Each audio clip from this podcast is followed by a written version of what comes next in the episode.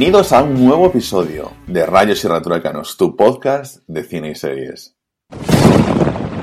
Hace 20 años, de verdad, que se estrenó una de las mejores películas que, hemos visto Ana y yo. Una de las películas que nos ha acompañado durante toda nuestra vida, ya que nosotros ahí pues teníamos 7, 8 años y que a mí me dio muchísima pena no ver en el cine. Evidentemente, como ya hemos hecho el especial del Señor de los Anillos y como avanzábamos también que íbamos a hacer este especial, sabéis que no es esa película, no es otra de las clásicas, no es Matrix, porque hace 21 años, y no es también, ya os lo digo, Harry Potter. Bueno, de hecho vosotros ya sabéis cuál es, porque aunque yo esté aquí intentando crear tensión, lo pone en el título del episodio, porque somos un poco tontos. Entonces, eh, aquí nos encontramos para hablar de Shrek, Shrek 2 ya de paso y un poquito por encima de sus secuelas que no fueron tan afortunadas y con quién si no lo voy a hacer con mi partner in crime, con mi compañera a este, al otro lado del micrófono, pero en este mismo lado del charco, Ana María Laje. ¿Qué tal estás? Hola. Vale, que quede claro, no me llamo Ana María, me llamo Ana Laje, ¿vale? Pero él, por tocar las narices, me pone Ana María. Pero de verdad, no es que yo oculte mi nombre compuesto, yo no me llamo Ana María. Solamente quería dejar claro eso. Aunque hay alguien aquí que tiene nombre compuesto, que es Ángel Rey. Por tocarme las narices, ala, ya lo he largado. No pasa nada porque edito yo. Bueno, Ana, es que hablamos de Shrek, tía. O sea, una de nuestras películas eh, preferidas. Que además, ¿sabes qué pasa? Que yo tengo una...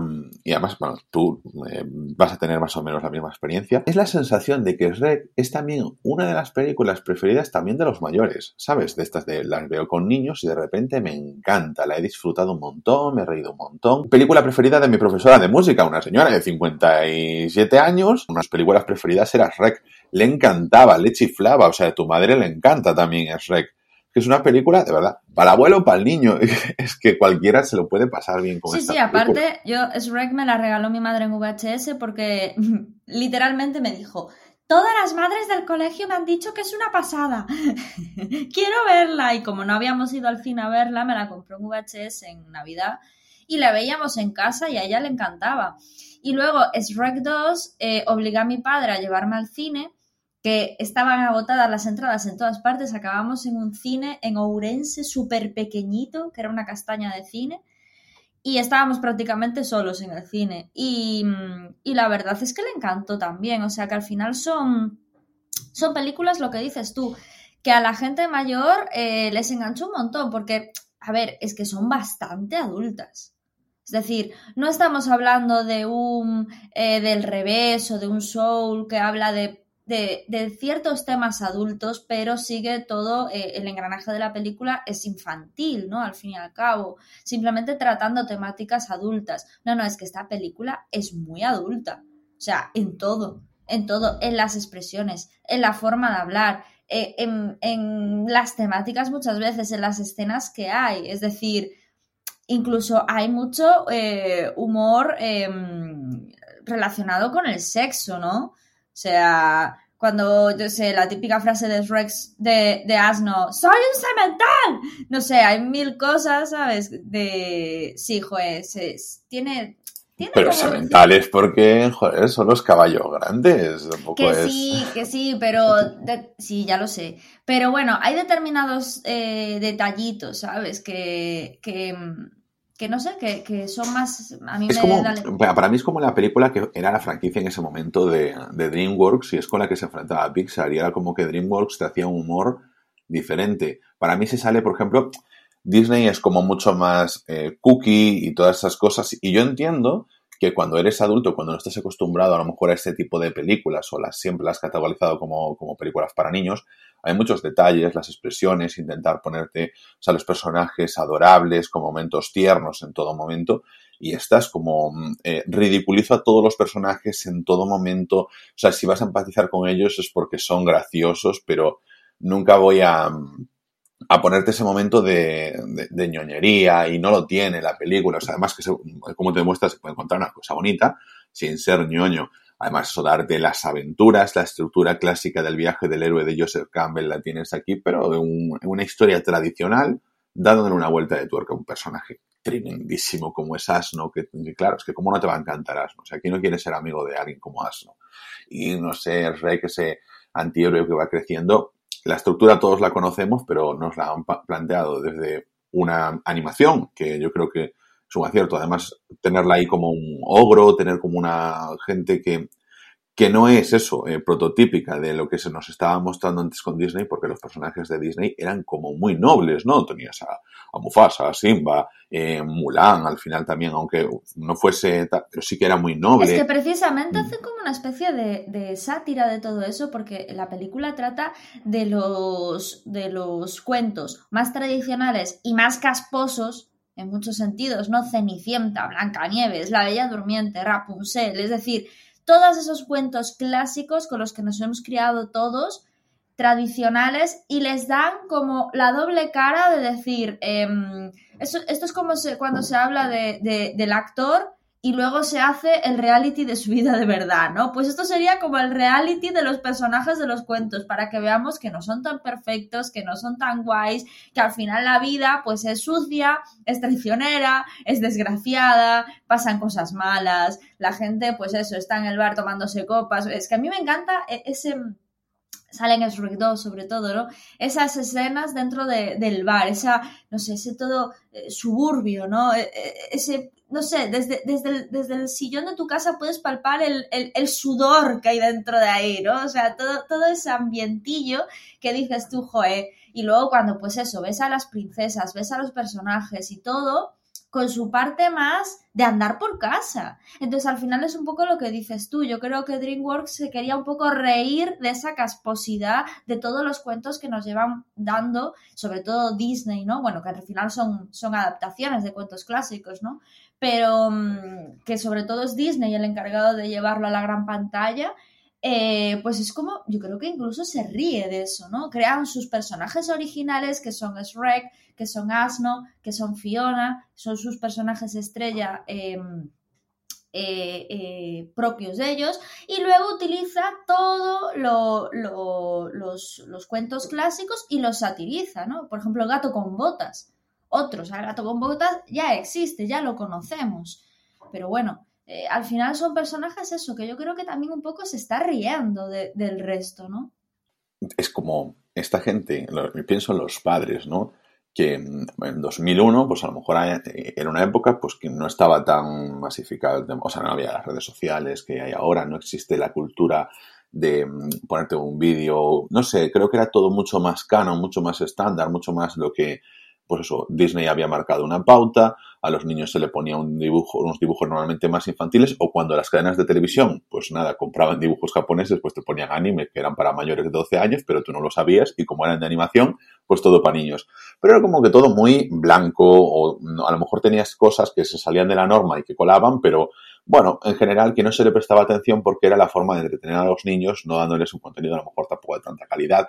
Eso, quitando un poquito al margen, Otras como Disney, por ejemplo, aquí en ese mismo año se estrenó El viaje de Chihiro, pero no compitió en los Oscars con Shrek, porque Shrek creo que se llevó la mejor Oscar a mejor película de animación. El viaje de Chihiro se lo llevó el año siguiente.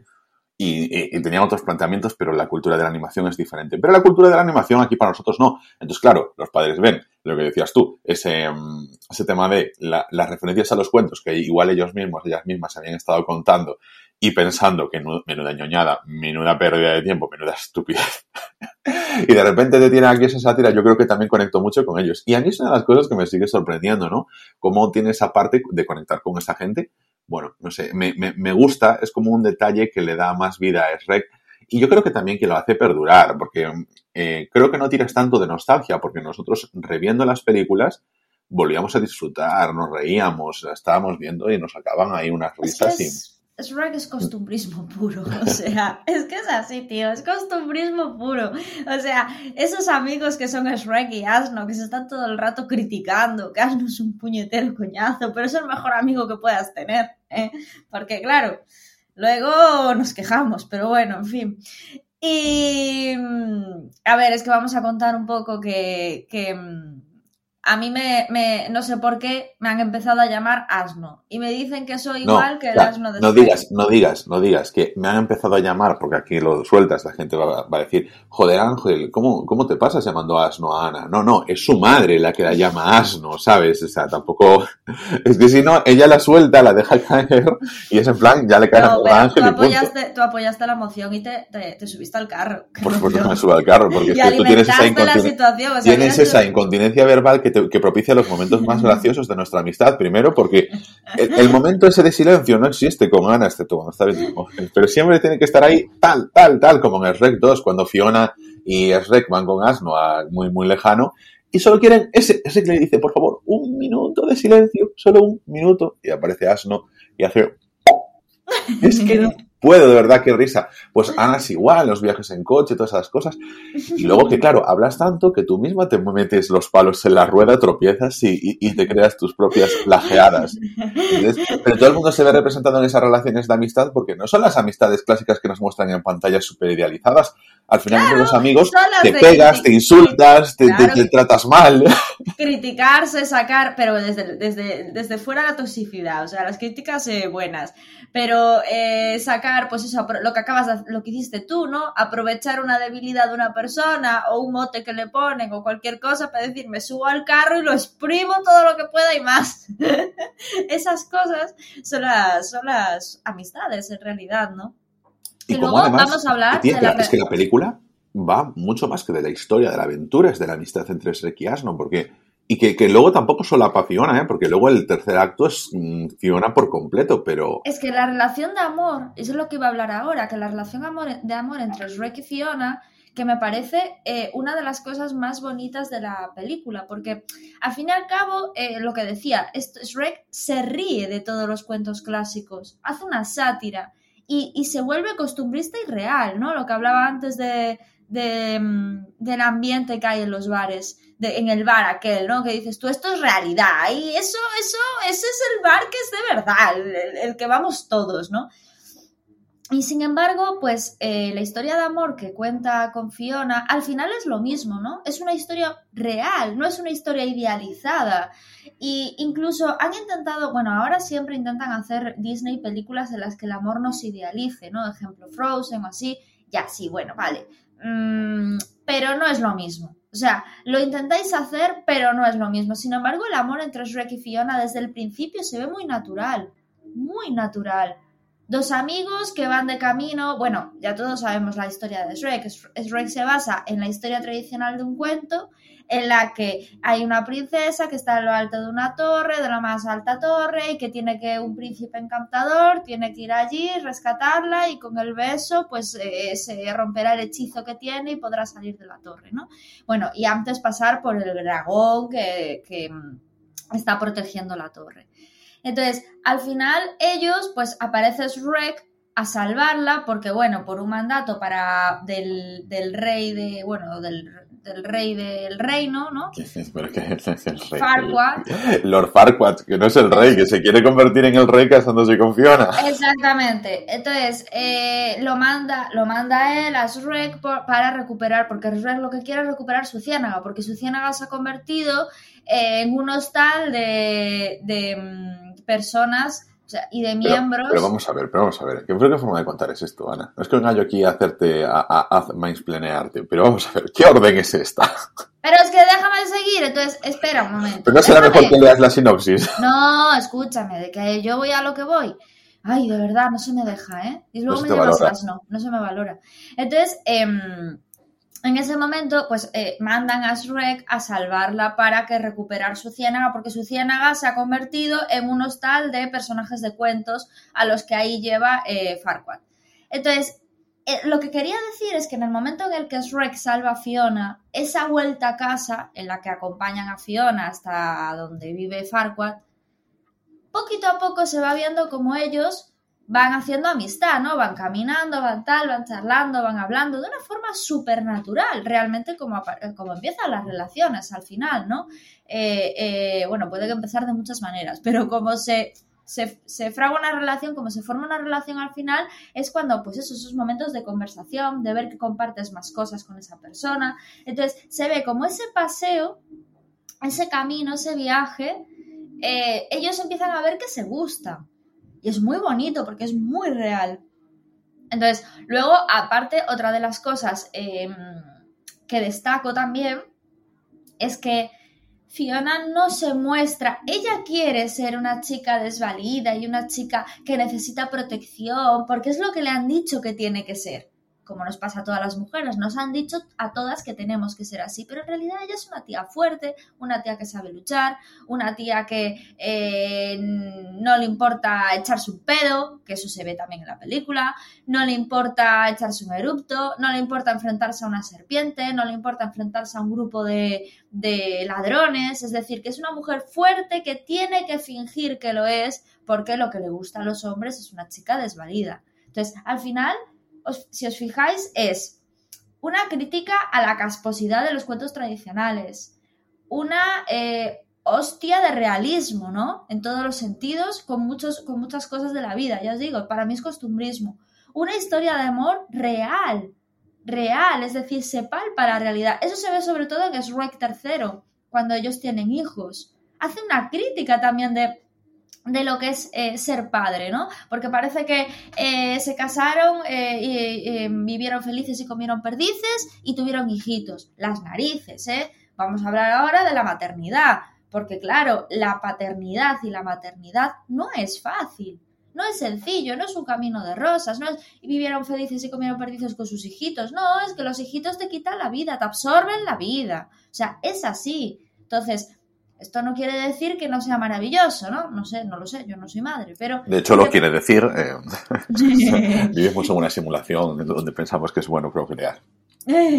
pero independientemente de eso, e, eso se, en Shrek III es una crítica, o sea, Shrek III eh, y Shrek IV, ¿no? Shrek III se muestra el miedo de Shrek a decir, ostra, ostra, ostra, dar ese paso, que todos pasamos por eso, todos en la vida pasamos por eso, las dudas de si ser padre o no ser padre. Y luego en la 4, cuando ya se ve realmente que él tiene, o sea, que eh, después de haber, de haber tenido a sus hijos, ostra, que su calidad de vida ha, disminuido notablemente. Entonces, al final es una relación entre personas, al final es una relación amorosa y al final eh, es, es, la vida misma eh, mostrada como es de verdad.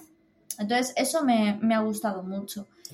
Aquí, aquí, abres un melón que creo que además es eh, el, espíritu al final de estas películas, es hacer un poquito la, parodia de la vida real y desmitificar Así como un momento, te, voy a cortar simplemente para decir que si escuché ruidos es porque eh, vivo en un tercero, en el quinto están de obras y ahora mismo están haciendo mucho ruido. Así que si, si se cuela algo de ruido, disculpad.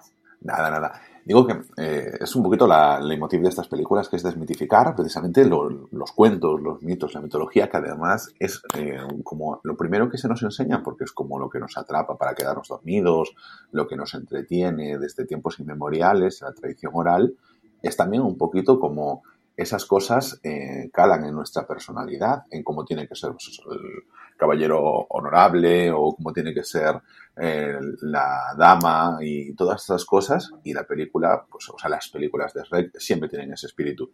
Pero también está el melón de que tenemos dos grandísimas entregas entre Shrek y Shrek 2 y luego la, bajona que supone Shrek tercero. Y bueno, el cierre, y me alegro además. Se les, fue, se les fue la olla con Shrek tercero, es que no tiene, o sea, es que el guion no tiene, no tiene consistencia ninguna. O sea, lo más guay de Shrek que son los guiones y es que no tiene consistencia ninguna. Y luego lo arreglaron con la 4, porque a mí la 4 sí que me gustó. Pero, por ejemplo, la 4, es que claro, viene este, evidentemente, ¿sabes lo que pasa? Que si la 4 fuese la 3, eh, no nos hubiese gustado tanto. Lo que pasa es que venimos de la 3, entonces como que la 4 nos gusta más. Que la 4 tiene, eh, yo por ejemplo la 4 tengo un problema con ella y lo, voy a, lo vamos a comentar un poquito de pasada porque es mejor, yo creo que es mejor centrarnos en la 1 y la 2 para hablar de cosas que nos gustan más de cosas que no. Por ejemplo, la 3 no vamos a hablar nada de ella pero la 4, em, me gusta, yo me quedé un detalle, es eh, Shrek en su momento, cuando sacó el póster, ya dijo, Shrek capítulo final. Dijo, se acabó con Shrek. Shrek además es una franquicia que no solo tiene esas cuatro películas, además de tiene el spin-off del gato con botas, pero lo que tiene es un montón de cortos. Y yo creo que es un poquito el camino que realmente para estas franquicias puedes tener. Puedes sacar productos especiales, cosas así, que a la gente les va a parecer bien, no las tienen como las películas, y no vas a recibir palos por hacer una película como Rec Tercero. Obviamente hay que recaudar, o sea, tampoco nos engañemos, pero bueno, no sé, en la época en la que salían estas películas. Yo creo que Shrek tercero debe ser así como de 2008, por ahí, ¿no? Porque creo que Shrek cuarto es de 2010. Y, yo sé, en esos momentos aún, pues, aún se vendía eh, DVDs, cosas así. Meterlos, yo recuerdo que antes se promocionaba mucho, te mete un corto en este DVD de Pixar de otra cosa, o lo que sea. Em, o se vendían cortos en iTunes, no sé, cosas así que puedas utilizar. Obviamente, el cine es el cine, luego la venta en DVDs y todo el merchandising, y eso es muy importante. Pero bueno, en fin, o sea, en esta época la que tienes sobre saturación de contenidos, creo que el camino a lo mejor era eso, meter ahí algunos cortitos en Disney Plus o en donde los tengas que meter, no porque no es de Disney, pero, ya me entendéis todos. Y evitar hacerte una película por hacer como Shrek tercero. Porque claro, es que es como mm, la desgana es una película hecha con desgana. Y en el Rec cuarto, por ejemplo, eh, porque en el tercero nos plantean, oye, pues eh, tras el paso de Shrek por muy, muy lejano, de conocer a los suegros, que es un poquito también, al final, en ese momento de las películas de los padres de ella y los padres de él, eh, nos presentan en el tercero que tienen que el suegro de Shrek se muere y entonces les quieren ceder el reino. Y Shrek no quiere, porque Shrek, durante las cuatro películas, y eso yo creo que no se cuenta mal, es la vinculación siempre con su vida de ogro, que él, oye, dice que es lo que quiere, que pasa que su vida de ogro también está muy asociada a ser solitario y al mismo tiempo ahí se encuentra con eh, sus otros gustos, que es su amistad con Asno y su familia. Incluso todos los amigos que van apareciendo, el Pinocho, los tres cerditos, el lobo de Caperucita, mm, toda esa gente que va conociendo y que van apreciando a Shrek a pesar de él ser un ogro y de querer comportarse como un ogro, pero el buen corazón que tiene. Y entonces en esa tercera película él tiene que buscar otra alternativa, busca un sobrino del rey, al Arturo, volviendo otra vez al término de los de, meternos con, con, la desmitificación de los cuentos. Y es como, bueno, la bajona constante. Luego llega la cuarta película, donde nos encontramos lo que decía Ana, verse rodeado de los sobritos, los hijos de Shrek, mm, la paternidad, para lo que no estaba preparado. Él ni siquiera lo tenía muy mitificado, porque es un ogro, pero como esa invasión total de tu espacio personal, como el tener que dedicarte por completo a otros, como tener tantos frentes abiertos, porque claro, vivir solo es mucho más fácil. A mí es más triste, pero bueno, si tú te autoconvences de que no lo es, pues entonces te puedes convertir en un ogro y duchar con a ver, vivir solo, Vivir solo está genial. Ayer aún estuve viendo el, eh, bueno, estuve viendo en YouTube el podcast de Estirando el Chicle, eh, la despedida de la primera temporada, cuando grababan en la casa, creo que es la casa de Vicky, ¿no? Si no me equivoco. Y salía Vicky con Nacho, que es su pareja, y salía Carolina con Susi, que es su pareja, ¿no? Y entonces ellos... Susi no es la pareja de Carolina. Ah, ¿no es la pareja de Carolina? No, la pues pareja de Carolina es Lara. Ah, es verdad, es verdad, es verdad, es verdad. Aquí estamos haciendo mención a otro podcast, pero que todo el mundo lo conoce porque es el número uno de Spotify ahora mismo, de lo cual estoy muy contento, que es Estirando el Chicle. Y si no lo habéis oído, os lo recomendamos mucho.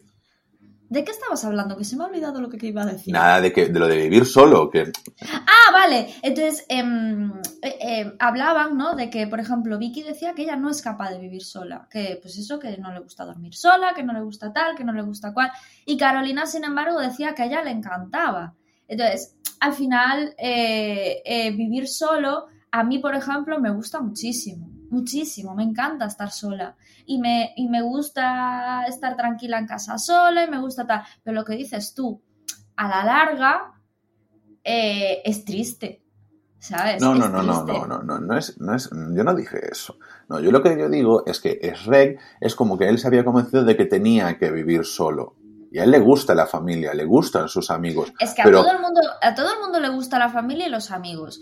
Pero, y te puede gustar vivir solo y gustarte los amigos y la familia. A mí me pasa eso. A ver, pero es que no es el caso de Rek. pero hay, veces, hay veces que te sobra. O sea, yo me siento muy identificada con él. Porque hay veces que se sobra la gente en casa. pero que no tiene nada que ver con lo que, le pasa a Shrek. A Shrek en ese momento no es que a la gente le sobre en casa. Shrek es que tiene siempre el constante mm, recuerdo idealizado de su vida de ogro y no entiende que en ese momento Shrek estaba amargado.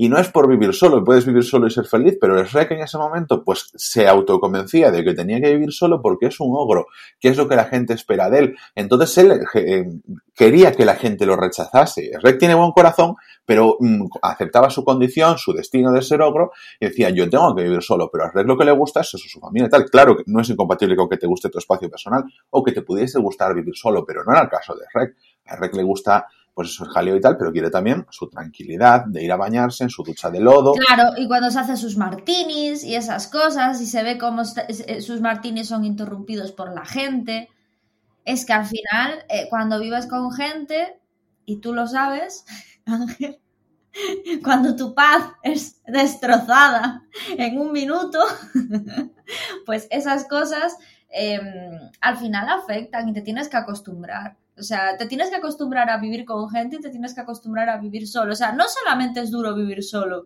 también es duro pasar de vivir solo a de repente tener que compartir tu vida con gente.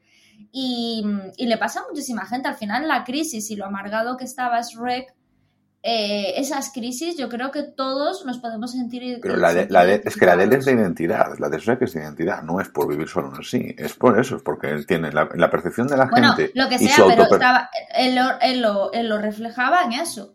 No, él lo refleja en eso. Nosotros lo vemos. Quiero decir que es algo que además no se nos cuenta explícitamente, pero sí que lo vas viendo. Pero claro, él tiene que luchar con que tiene la percepción de, de que los demás lo ven como un ogro.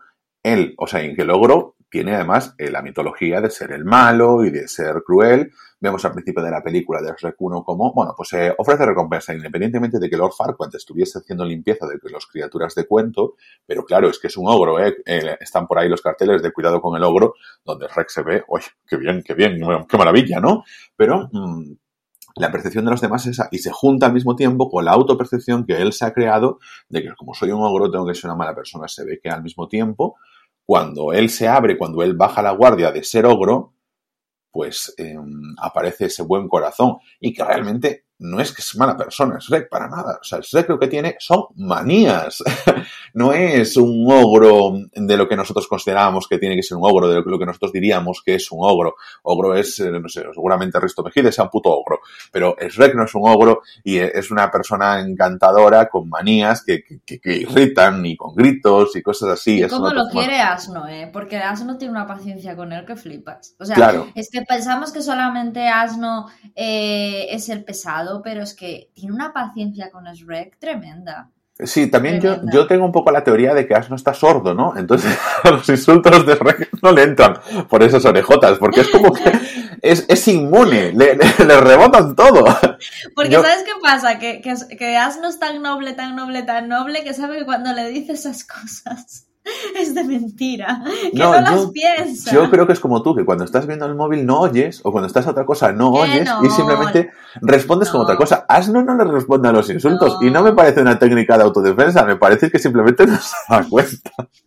Mira, esto, no, esto es lo mismo que la relación de mi padre con su perro. Mi padre le grita tanto y le está llamando hijo puta todo el rato que el perro simplemente lo mira con adoración y ya está. Pues es que es lo mismo. es lo mismo. Pero, ¿por qué? Porque el perro no sabe lo que es hijo puta. Escucha a tu padre llamándoselo así y dice, claro, me está diciendo que soy adorable. no, porque los tonos sí que lo hace, lo tal, porque joder. Pero tu padre, tu padre siempre habla en ese tono, o sea que para, para tu sentida. para, pero para tu... le gritan. Ana, pero para tu perro, que está acostumbrado a estar con tu padre, piensa que el tono de tu padre es el tono normal de tu padre, que es el habitual de Rosmar, ¿sabes? Pero, ¡buah! Y el Rec 2, sí, casi no la mencionamos. En el Rec 2 eh, tenemos mucha más sátira, mucha más cosa, y aquí, bueno, eh, como siempre. El Rec 2 es una obra de arte.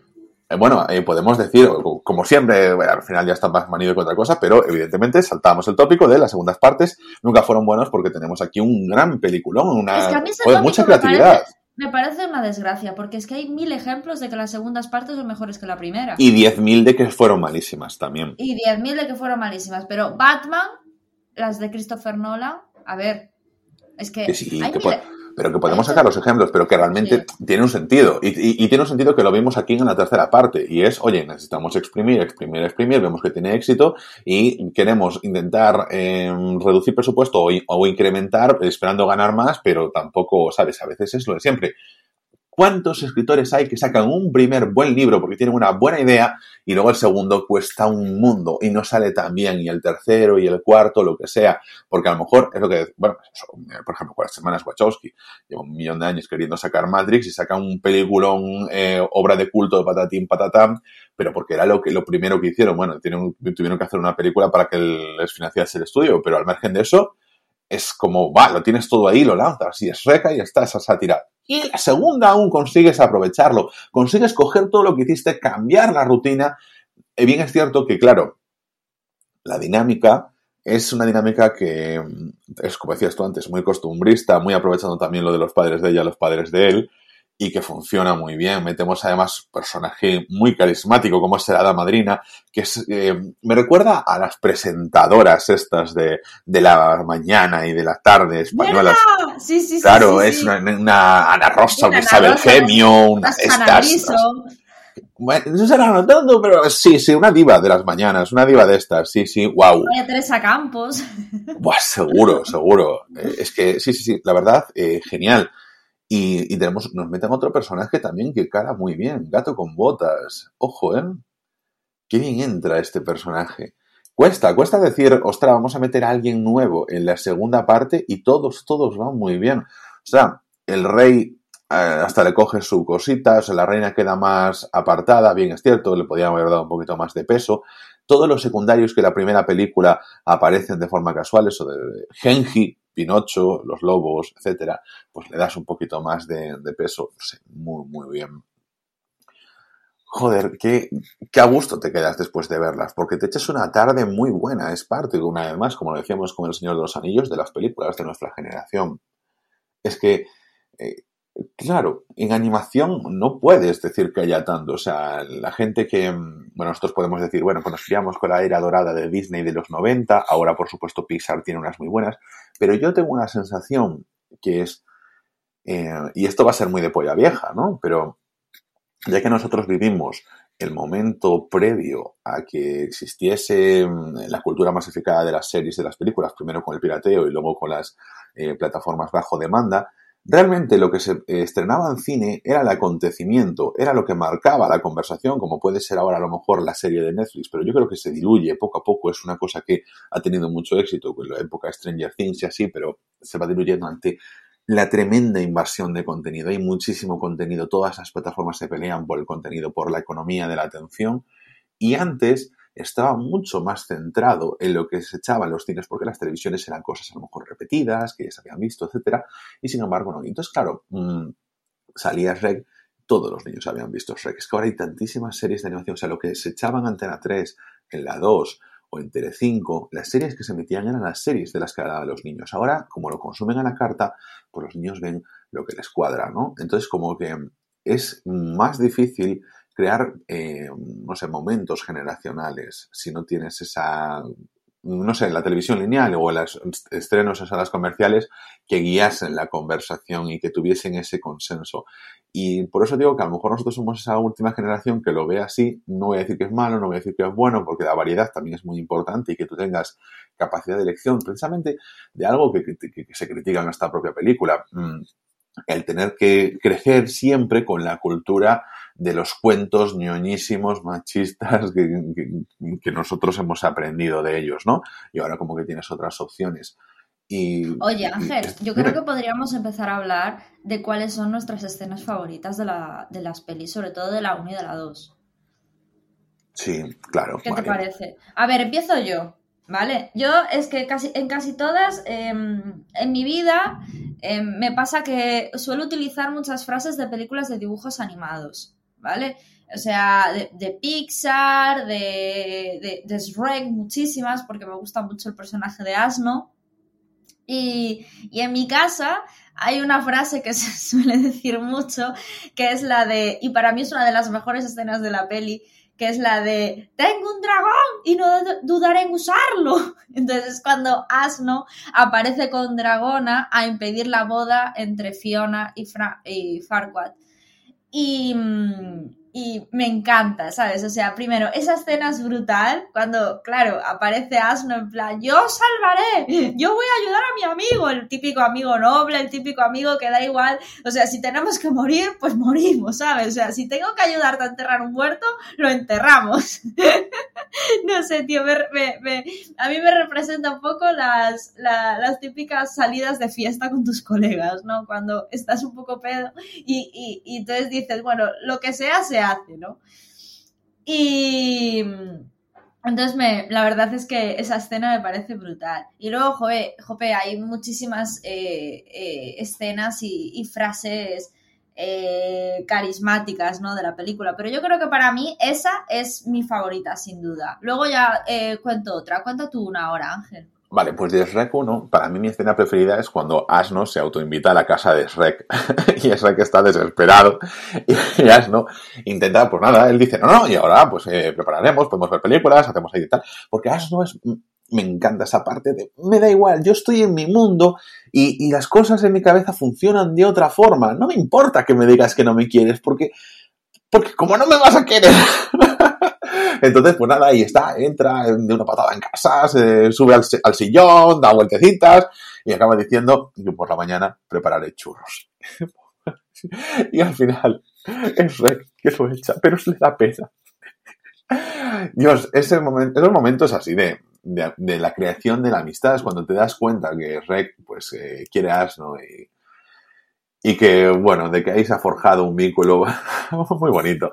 Ay, qué lindos son, por favor.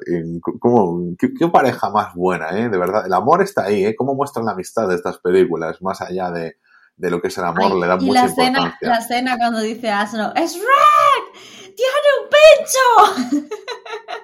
Ay, es que me encanta. Porque el otro había sacado, creo que había sido un ladrón, que había sacado un... Ay, cuando le, le, clavan la... Ay, es que la escena cuando le clavan la, la flecha rec y Asno empieza ¡Ah! ¡Ah! ¡Ah! Y, y, claro, se pone todo loco. empieza a girar en redondo, en plan, ¿qué hacemos? ¿Qué hacemos? ¿Qué hacemos? ¿Qué hacemos? Y Fiona ya se vuelve loca y le dice, mira, entra en el bosque y búscame una flor azul con espinas rojas para que se fuera y los dejara tranquilos y les dejara hacer las cosas. Digo yo, joder, me estoy acordando cuando mi abuelo me mandaba a buscar gamusinos. Pues exactamente lo mismo. Es que aparte es que es una escena tan, tan eso, tan del día a día, que, es que nos podemos reflejar todos y no solamente, no solamente yo, Jope, porque sea medio asno, sino porque yo creo que nos puede pasar a todos, ¿no? Que en momentos de tensión nos volvemos así un poco, nos bloqueamos y, y al final, pues eso, o sea, me, me parece también una escena brutal esa. Y, y nada, y en Shrek 2, pues es que yo qué sé, es que hay tantas, hay tantas escenas, o sea, bueno, cuando entran en, el reino de Farquaad y de repente pues empieza a, sonar la canción de Change de David Bowie. Ah, por cierto, no hemos hablado de una de las cosas más importantes de Shrek, las bandas sonoras que creo que me parece imprescindible, ¿no? O sea, que tiene una, una, una banda sonora muy animada, muy ochentera, eh, incluso divertida, eh, de, no sé, o sea, que te transmite un buen rollo de la leche, pero aparte de un buen rollo, vuelvo a decir, ese ambiente agarito, agarito de fiesta entre colegas, o sea, no simplemente es una buena selección de canciones de los 80, como puede ser, siempre hablamos de ella, Guardianes de la Galaxia de James Gunn, sino que son canciones que te transmiten un poco ese rollito y esa cosa de estamos de fiesta y hay buen rollo, ¿sabes? O sea, es que me parece tan, en muchas, muchas ocasiones tan, tan y tan de la calle. Es que es una película de la calle, Ángel, una película de la calle. Sí, completamente, eh, porque lo que te da es... Em, bueno, costumbrismo, sí, o sea que es mundana, es costumbrista, por eso le llega a todo el mundo. ¿Sabes una cosa que, bueno, antes de llegar con la segunda parte de las escenas, que mm, a mí me gustaba la, la, cuarta película, creo que como al final, al final es el final de Shrek, ¿no? Como capítulo final y con esto se cierra la saga. Y nos plantea como un escenario diferente, ¿no? Por un deseo que pide Shrek o una criatura mágica como es Stinky. Y yo sentí un poco la decepción, Ana, por tal y como nos iban contando las cosas, de que volviese a ser como era antes, de que Shrek finalmente consiguiese recobrar eh, su vida tal y como era, porque en la película nos plantean eso, un futuro diferente en el que Shrek no había nacido y, y, que claro, eh, no había conocido a Fiona, Fiona no había sido rescatada, Fiona pues había dicho, pues mira, pues yo me las apaño yo sola, yo me salgo de esta torre, formo una, una resistencia de ogros eh, frente al rey Rumpelstiltskin y bueno, y se montaba todo un futuro paralelo. Y dentro de ese futuro paralelo, todo vuelve al cauce con la llegada de Shrek, en que soy Fiona se enamora de Shrek, Asno se hace amigo de Shrek, eh, Asno pues tiene su feeling con Dragona y todo en paralelo vuelve a ser. Y yo, la verdad, incluso volviéndola a ver, no me acordaba muy bien cómo terminaba y dije yo, creo que no termina así, pero me hubiese gustado que finalmente Shrek dijese, pero si todo vuelve a su cauce, todo vuelve a ser eh, lo que era, ¿por qué no quedarme en este mundo? Porque siempre pienso un poco que en esas historias donde hay un, algo cambia y mm, la realidad del personaje cambia, siempre pienso, pues la, gente de esa realidad pues ya ha hecho su vida, ha tenido sus historias y todo el mundo y tienes que cambiarla, esa vista que ha creado todo el mundo por los actos y designios de Rec. Entonces me da un poquito de pena. Y es la única pena que ahí con el final de Rec que me gusta mucho y sobre todo eso me gusta que hayan decidido poner ya capítulo final para que no se abra más este melón. Ha quedado muy bien, es un producto redondo, es una película que marca, o sea, una franquicia que marca la, la década de los 2000 a los 2010 y que nos deja muy buenos momentos, como decíamos en El Señor de los Anillos. Entonces enlazo ahora con mi escena preferida de la segunda parte de Shrek.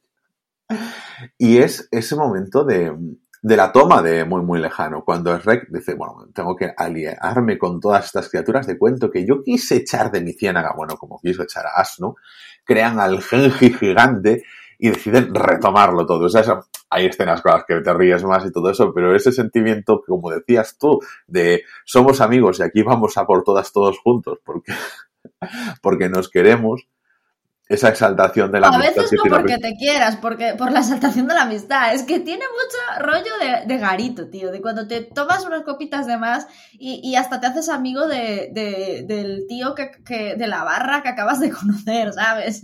O sea, eso, eso es exaltación de la amistad. Es que es una peli muy, muy, muy cañera, muy de, la calle. Sí. No sé.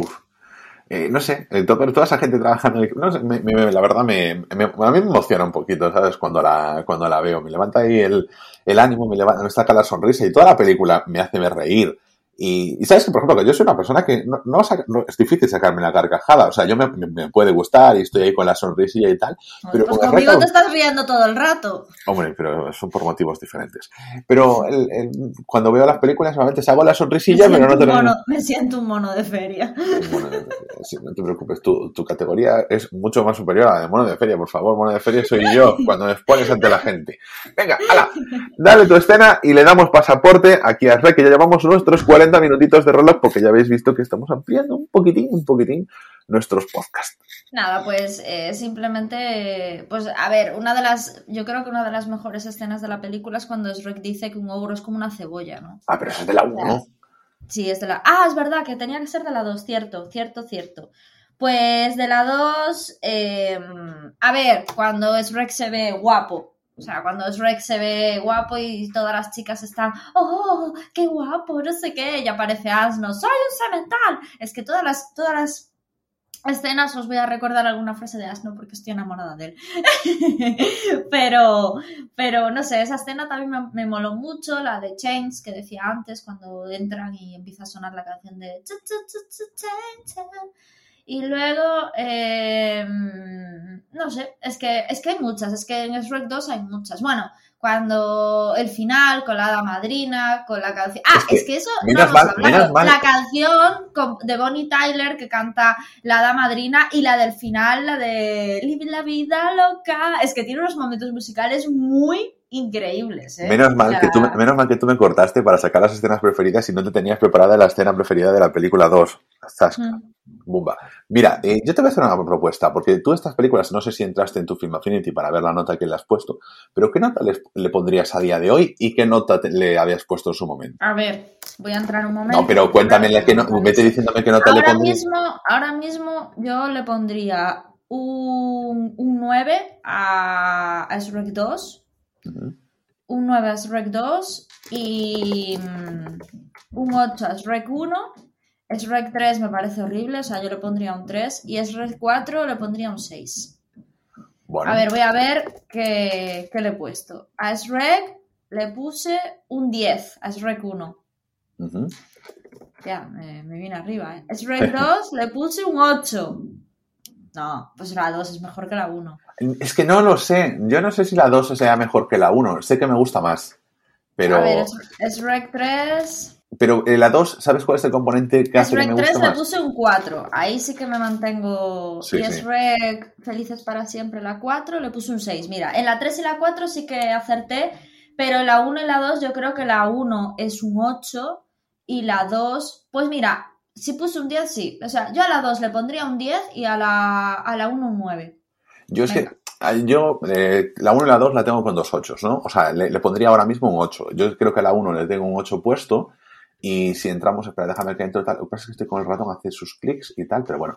Eh, le tengo a Rec 2, 2, 2, 2, 2, 2, 2, 2, eh, o un 8, sí, pues correcto, dos 8, perfecto. Yo es que los veo así porque la 2 nos gusta más porque conocemos a los personajes ya, ¿no? Y ya tienen la dinámica de ellos al estar, eh, a- al conocerse, están en su salsa, ya se sueltan, ya no hay presentaciones. Pero como que la 1 me tiene toda esa parte de introducirte en este mundo que me gusta mucho, las introducciones me gustan mucho, ¿sabes? Entonces, bueno, como en la comarca también, ¿no? Es cosas que me, cuando te van enseñando cómo es la Sí, vida. es que parece, exactamente, parece una introducción. O sea, es una introducción. Y al final a mí me gusta más la, la 2. Claro, y la.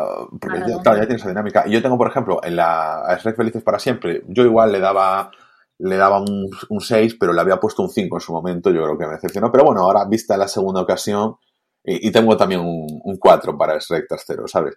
Pero es eso, eh, tiene sus buenos momentos, eh, creo que la película se sostiene bastante bien y lo que sí que notas es eso, como no tiene ese punch, pero que si hubiese... y creo también eso que se mantiene porque la tercera es muy mala y es como que la cuarta recuperas cosas de la primera y la segunda.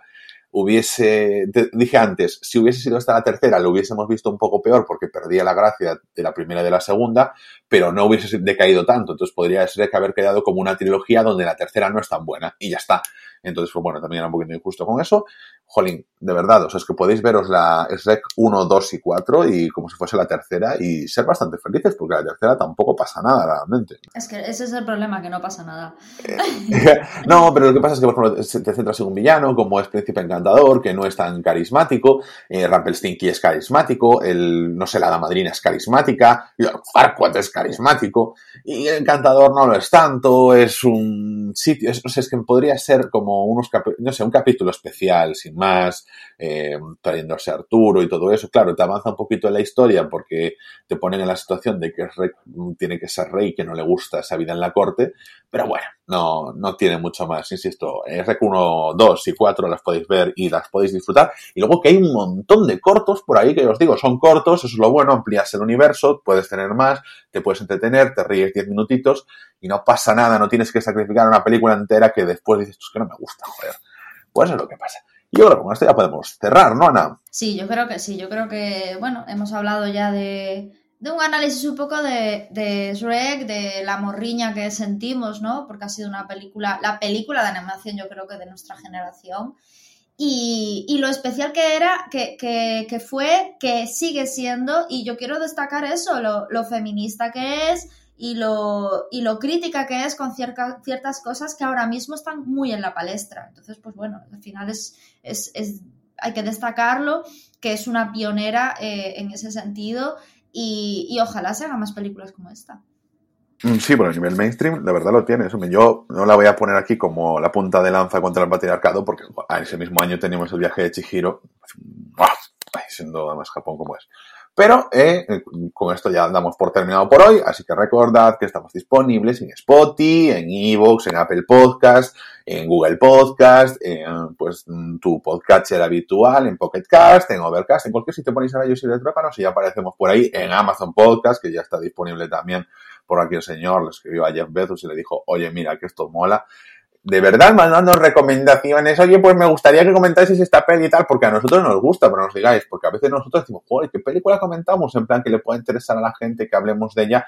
Esta es como muy mainstream y para la gente que hemos nacido en los 90 es, hemos, dicho muchas veces, muy representativa. Pero, oye, pues eh, esta idea de olla de esta peli o tal, lo que sea, pues también nos podéis dar ahí sugerencias en nuestro Twitter, nos podéis escribir. Oye, Robert y Retruécano, si lo va a ver Ana, y va a decir, oye, Ansi, podemos comentar que nos han recomendado que viésemos por aquí, mmm, no sé, el puente de los espías. Y entonces no lo vamos a hacer, nos pegaremos un tiro antes de ver esas películas. Pero, o sea, de, las, de estas aburridas, no, ¿eh? Pero de las divertidas, muchas. Y si son idas de olla, tampoco pasa nada.